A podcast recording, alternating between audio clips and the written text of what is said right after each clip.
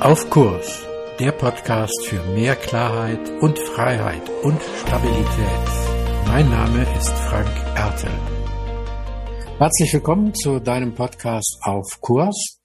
Heute zur 50. Ausgabe und ich bin selber ganz stolz, 50 Ausgaben auf Kurs gemacht zu haben und äh, ich hoffe natürlich, du hast die ein oder andere schon gehört und die, die du noch nicht gehört hast, lade ich dich natürlich herzlich ein, diese noch zu hören. Und heute zur 50. Ausgabe habe ich einen Interviewgast da, einen lieben und Interviewgast, nämlich Ben Schulz. Ben Schulz und ich, wir kennen uns schon einige Jahre, obwohl wir erst eine etwas kürzere Zeit zusammenarbeiten. Ben Schulz ist Inhaber der Firma Werdewelt und beschäftigt sich mit Personal Branding. Das ist sein Spezialgebiet. Und als derjenige, der das als Spezialgebiet hat, hat er auch das große Personal Branding Handbuch herausgegeben und ist unter anderem, wenn ich es richtig weiß, damit beschäftigt, den ersten Studiengang in Personal Branding aufzubauen. Herzlich willkommen, Ben. Danke für die Einladung. Hallo. Schön, dass du da bist. Unser Thema heute auf Kurs bleiben oder auf Kurs sein? Und ich frage mal, aber als erstes was anderes. Ähm, vielleicht, wir haben nicht nur Unternehmer oder Führungskräfte hier in unserer Hörerschaft bei dem Podcast. Was bitte ist Personal Branding? Personal Branding, ja, das kennt man eigentlich und das hat seinen Ursprung sehr ganz stark so im amerikanischen Markt.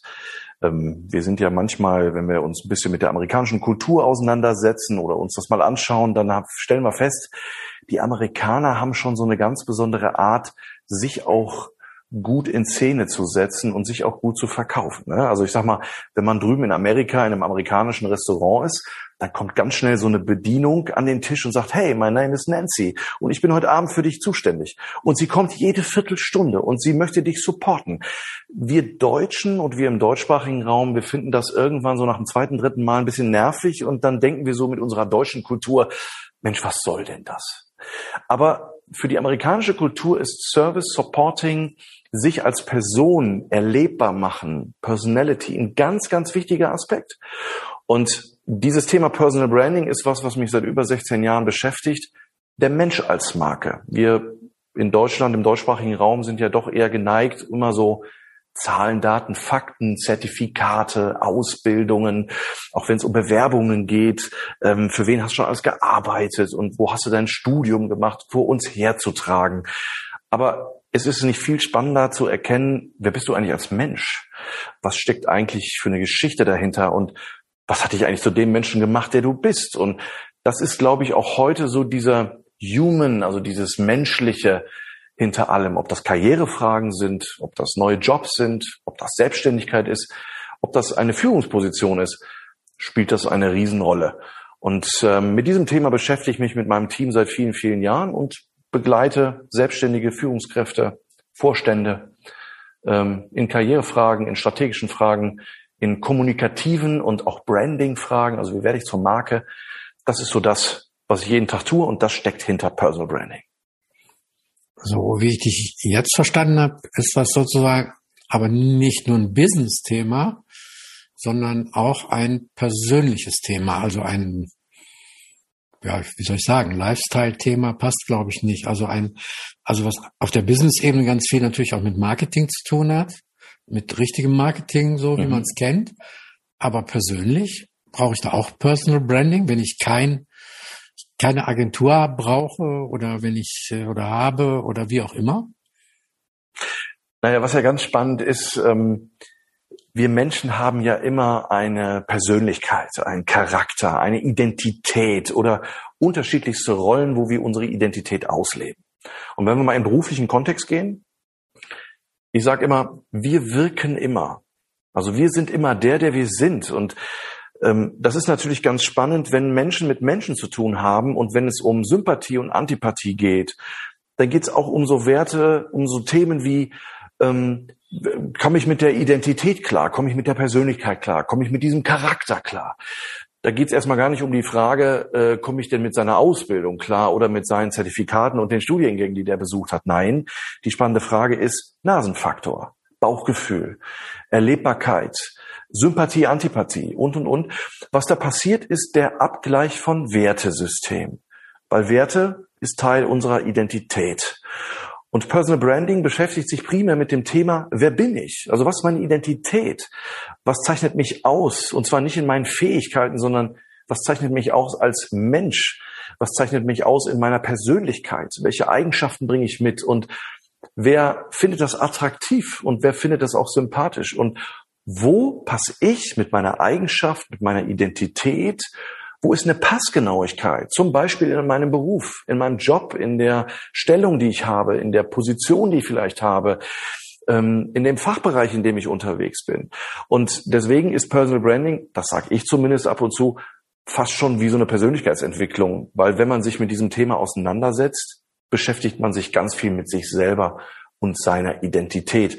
Und das hilft vielen, auch außerhalb von Menschen, die nicht nur selbstständig sind und eine Firma haben, sondern auch die zum Beispiel das für Karrierefragen oder für ihre Position oder ich gehe mal noch ein Stück weiter, Lebensplanung. Ne? Es gibt ja Menschen, die so zwischen 40 und 50 in so eine Phase kommen, wo man auch noch mal so über die Sinnfrage nachdenkt.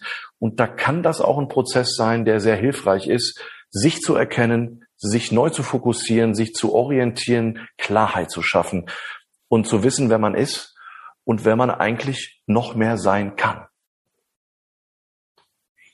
Wenn wir für den Moment das mal auf den beruflichen Kontext noch beziehen, würdest du sagen, dass diese Pandemie, wo wir nicht wissen, wo wir gerade stehen, wir hoffen alle, wir stehen so relativ gesehen im, in der letzten Phase der Pandemie, wobei ich noch gar nicht weiß, ob das wirklich so ist, ist das auch identitätsverändernd?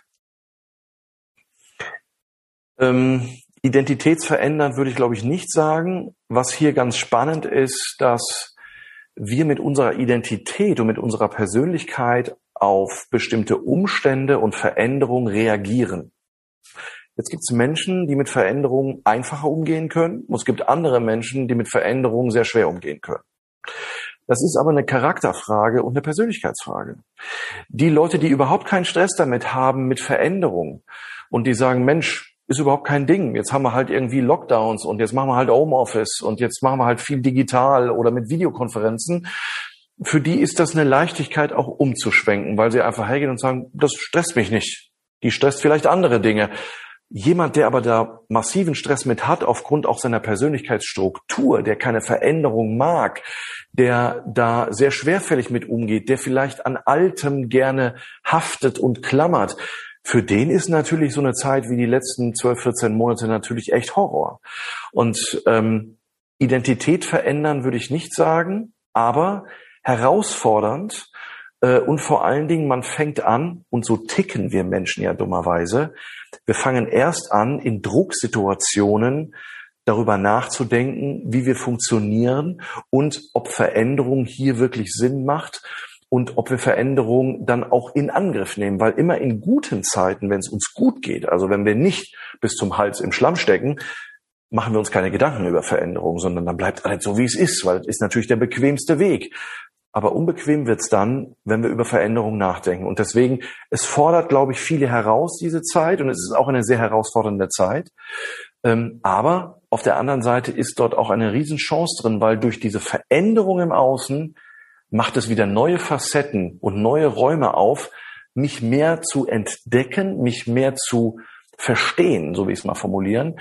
Ähm, und dieser Prozess, wenn man ihn dann reflektiert, auch vollzieht, ähm, macht sicherlich Sinn und schafft eine Grenzerweiterung.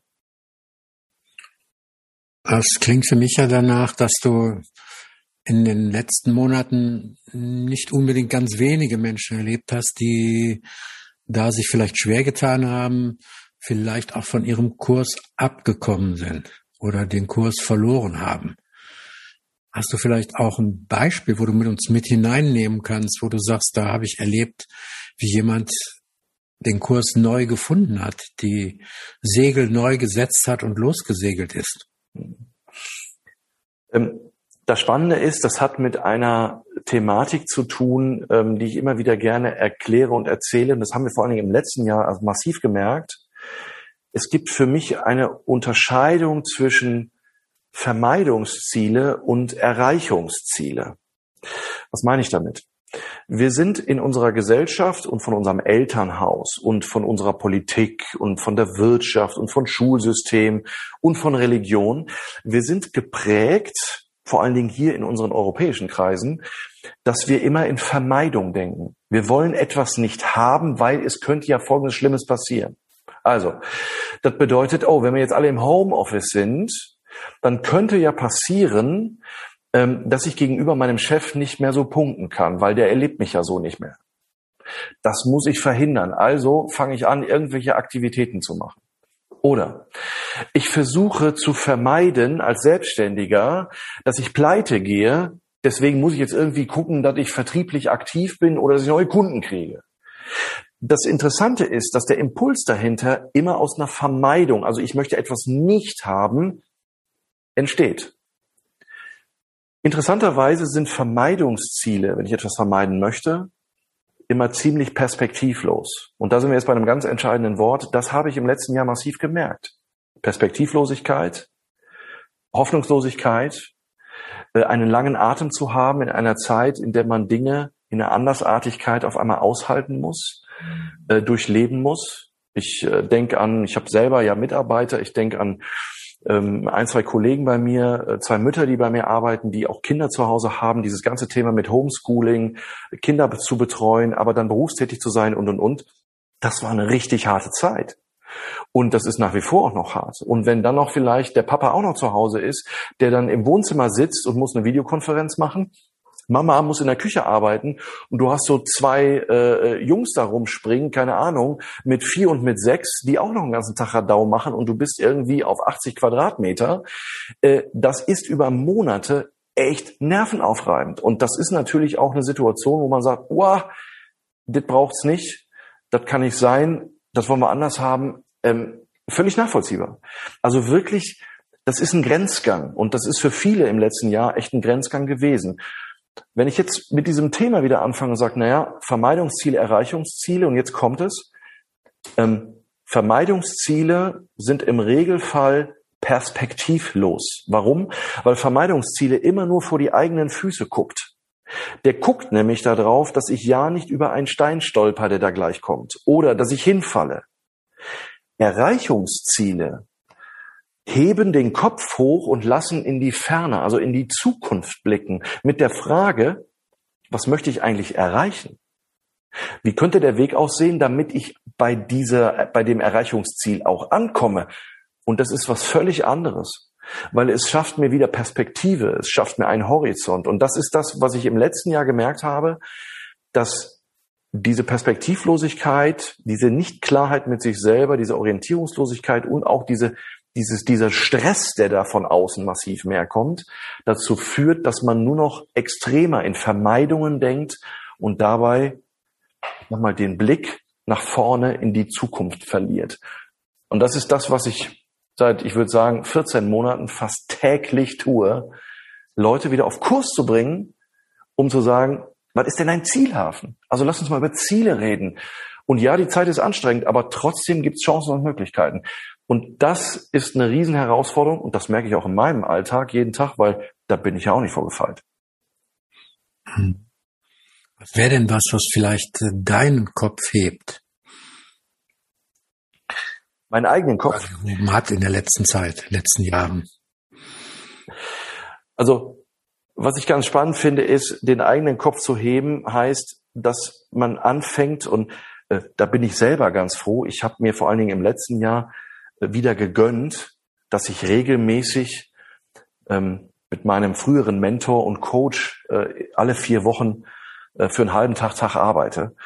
Ähm, und das kann ich immer wieder nur empfehlen. Und das merke ich für mich selber, dass ich Menschen habe um mich, die mir auch wieder helfen und immer wieder in regelmäßigen Abständen mich auf Kurs zu setzen, mir wieder helfen, den Blick hochzunehmen, zu sagen, hier Ben, guck mal, Lass uns mal das von der Perspektive beobachten. Wenn man so in seinem eigenen Stallgeruch ist den ganzen Tag, dann fängt man auch an, das, was ich immer im Kopf habe und denke, und wenn ich in Vermeidung denke, dann rede ich auch irgendwann ganz viel in Vermeidung und dann handle ich natürlich auch dementsprechend. Aber wenn ich neben mir so einen Buddy habe, so einen Coach, so jemand, der mich begleitet, jemand, der an meiner Seite ist, der mir in regelmäßigen Abständen immer wieder sagt, guck mal, guck mal, so läufst du gerade. Wollen wir den Kopf mal wieder ein bisschen anheben? Guck mal, hier vorne ist noch, das hilft und das ist ungemein wichtig. Also das heißt, ich merke, dass ich das für mich selber brauche, um auf Kurs zu bleiben, um wieder so wirkungsvoll auch im Umgang mit anderen Menschen zu sein, sie wieder auf Kurs zu bringen. Das könnte ich aus dem eigenen Saft und aus der eigenen Kraft nur begrenzt. Und deswegen glaube ich, ist das, was dein Job zum Beispiel ist, was du mit Menschen machst und was ich mit Menschen mache, wahrscheinlich auch genau das, ähm, was anderen hilft, wieder auf Kurs zu kommen und auf Kurs zu bleiben. Es ist dieses punktuelle, immer wieder den Fokus neu setzen. Und das müssen wir lernen. Das kommt nicht von alleine, weil wie gesagt, wir sind geprägt, immer nur vor die Füße zu gucken. Ich habe mal einen Spruch gehört, man spricht ja so von, ähm, äh, wenn wir Deutschen das Licht am Ende des Tunnels sehen, dann fangen wir an, den Tunnel länger zu machen. Ne? Das ist so eine kulturelle Mentalität, die wir leider haben. Und das haben wir auch in unserem persönlichen Wirken, ob privat oder beruflich, das ist halt immer da. Soweit der erste Teil des Gespräches mit Ben Schulz. In der kommenden Ausgabe wird es dann den zweiten Teil geben. Mehr zu diesem Thema auf meiner Webseite frankertel.de. Dir gefällt der Podcast? Abonniere und bewerte ihn gerne und bleib auf Kurs.